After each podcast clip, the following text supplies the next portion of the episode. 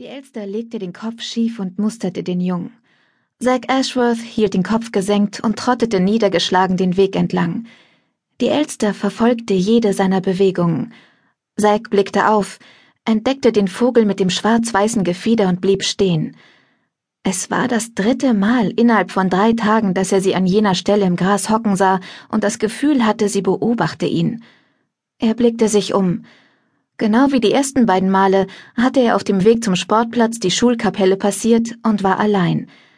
Er sah zu der Elster zurück, deren funkelnde schwarze Augen seinen Blick erwiderten. Merkwürdig, dachte Zack. Es war fast, als hätte sie auf ihn gewartet. Buh! rief er und wedelte mit den Armen. Mit einem wütenden Schrei flatterte die Elster auf und landete ein Stückchen entfernt erneut auf dem Rasen. Zack verzog das Gesicht. Was soll's, murmelte er. Als er weiterging, sog er die milde Septemberluft tief ein und seufzte. Es war der Beginn seiner dritten Woche an der Drysdale, und die Dinge standen nicht gerade zum Besten. Die Mitschüler mochten ihn, zumindest die Mädchen, abgesehen von den Cantrip-Schwestern und ihrer Cousine Verena Glass. Sie hatten bisher kein Wort zu ihm gesagt. Nicht, dass er es ihnen hätte verübeln können, nach allem, was er ihnen angetan hatte. Ein paar Jungs aus seinem Jahrgang fanden ihn in Ordnung, aber andere trauten ihm nicht über den Weg. Die Lehrer behielten ihn argwöhnisch im Auge.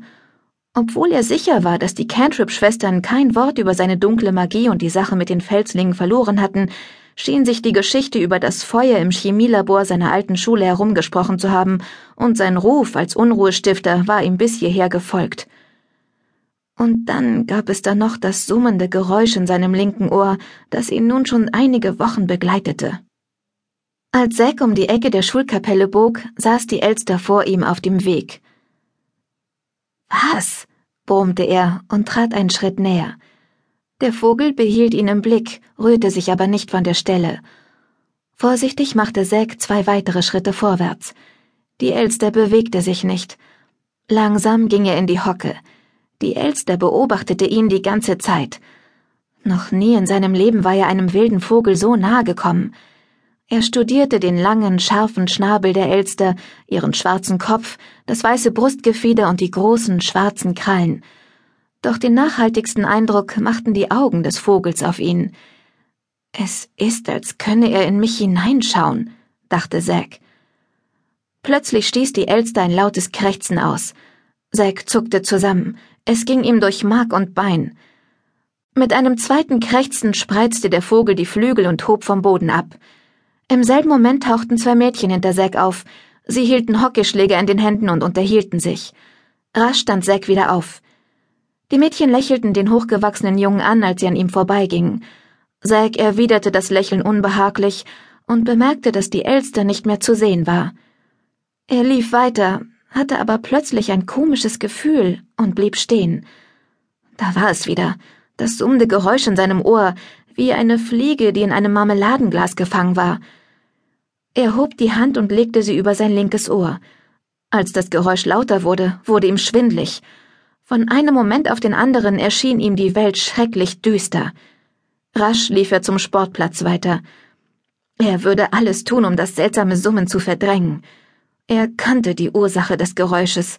Er hatte seine Zauberkräfte missbraucht und dies war die Quittung dafür. Fasziniert von seinen Kräften hatte er das Gebiet der dunklen Magie erforscht. Das Geräusch in seinem Ohr war ihm egal gewesen, und eine Zeit lang war es kaum zu hören gewesen.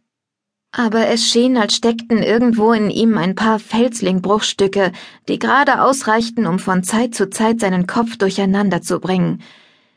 In diesem Moment begriff er das Prinzip von Ursache und Wirkung. Jede Handlung zog eine Konsequenz nach sich, und jetzt war es an ihm, den Preis für sein vergangenes Verhalten zu zahlen.